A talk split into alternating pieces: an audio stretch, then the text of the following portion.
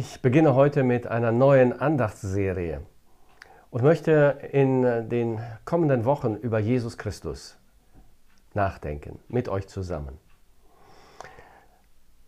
Wir beginnen mit der Inkarnation Christi. Als Inkarnation, lateinisch wörtlich Fleischwerdung, bezeichnet man in der Theologie die Menschwerdung Gottes. Nun, eine der schlichtesten und zugleich tiefgründigsten und gewaltigsten Definitionen dieser Inkarnation, dieser Menschwerdung Gottes, die haben wir gleich am Anfang des Johannesevangeliums. Hier heißt es, im Anfang war das Wort und das Wort war bei Gott und Gott war das Wort. Dasselbe war im Anfang bei Gott. Alle Dinge sind durch dasselbe gemacht und ohne dasselbe ist nichts gemacht, das gemacht ist. In ihm war das Leben. Und das Leben war das Licht der Menschen. Und das Licht scheint in der Finsternis. Und die Finsternis hat's nicht begriffen. Und das Wort wurde Fleisch und wohnte unter uns.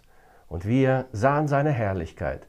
Eine Herrlichkeit als des eingeborenen Sohnes vom Vater, voller Gnade und Wahrheit. In diesen sechs Versen beschreibt Johannes das Wunder der Inkarnation, die Menschwerdung Gottes. Es war für die Jünger eine so gewaltige, so unbeschreiblich übergroße Entdeckung, dass sie durch nichts und durch niemanden mehr aufgehalten werden konnten. Sie waren in ihrer Mission als Zeugen Jesu nicht mehr zu bremsen. Zu gewaltig war ihre Entdeckung. Dem Hohen Rat, der ihnen verbot, den Namen Jesus zu predigen, sagten sie, wir können es ja nicht lassen, von dem zu reden, was wir gesehen und gehört haben. Die Jünger haben selbst erst nach der Auferstehung Jesu angefangen zu begreifen, wer Jesus wirklich war. Erst am Pfingsttag und danach öffnete ihnen der Heilige Geist das Herz und den Verstand, die Seele und den Geist, sodass sie endlich anfingen zu realisieren. Das Wort, also Gott selbst, wurde Fleisch und wohnte unter uns. Und wir, wir diese zwölf Jünger, wir sahen seine Herrlichkeit. Johannes konnte nicht aufhören, davon zu reden und zu schreiben. In seinem ersten Brief greift er das Thema wieder auf und schreibt, wir verkündigen euch das, was von Anfang an war, was wir gehört haben, was wir gesehen haben mit unseren Augen, was wir betrachtet haben und unsere Hände betastet haben, vom Wort des Lebens. Und das Leben ist erschienen, und wir haben gesehen und bezeugen und verkündigen euch das Leben, das ewig ist, das beim Vater war und uns erschienen ist. Gott wurde Mensch und wohnte unter uns. Wir haben ihn gesehen, wir haben ihn betastet. Er war zum Anfassen.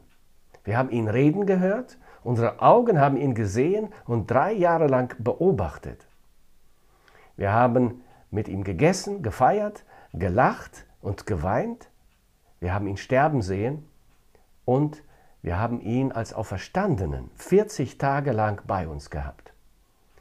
Und schließlich haben wir ihn zum Himmel auffahren sehen. Das Wunder der Inkarnation, der Menschwerdung Gottes.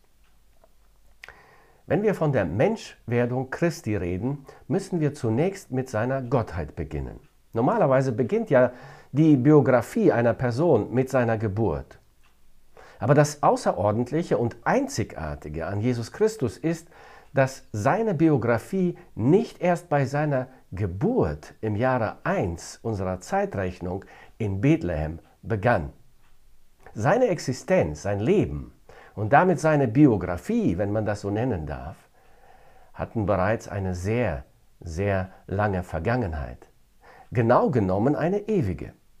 Denn der, der am Weihnachtstag im Jahr 1 in Bethlehem geboren, in Windeln gewickelt und in eine Krippe gelegt wurde, war und ist Gott von Ewigkeit her. Nur bei jemandem, der vor der Geburt bereits existiert hat, kann und muss man nicht nur von seiner Geburt reden, sondern auch von seiner Inkarnation, von seiner Menschwerdung. Und man kann und man muss auch von seiner Vorexistenz reden.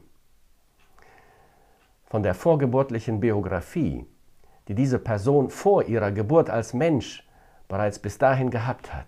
Davon, darüber muss man reden. Das gibt es nur bei Gott. Nur Gott hat eine Biografie vor seiner Geburt als Mensch. Das unvorstellbare Ereignis der Inkarnation wird erst im Lichte der ewigen Gottheit unseres Herrn Jesus Christus zu dem Wunder, das uns unweigerlich und unaufhörlich ins Staunen versetzt und uns in die Anbetung führt. Zu Weihnachten wurde Gott Mensch. Jesus war und ist Mensch.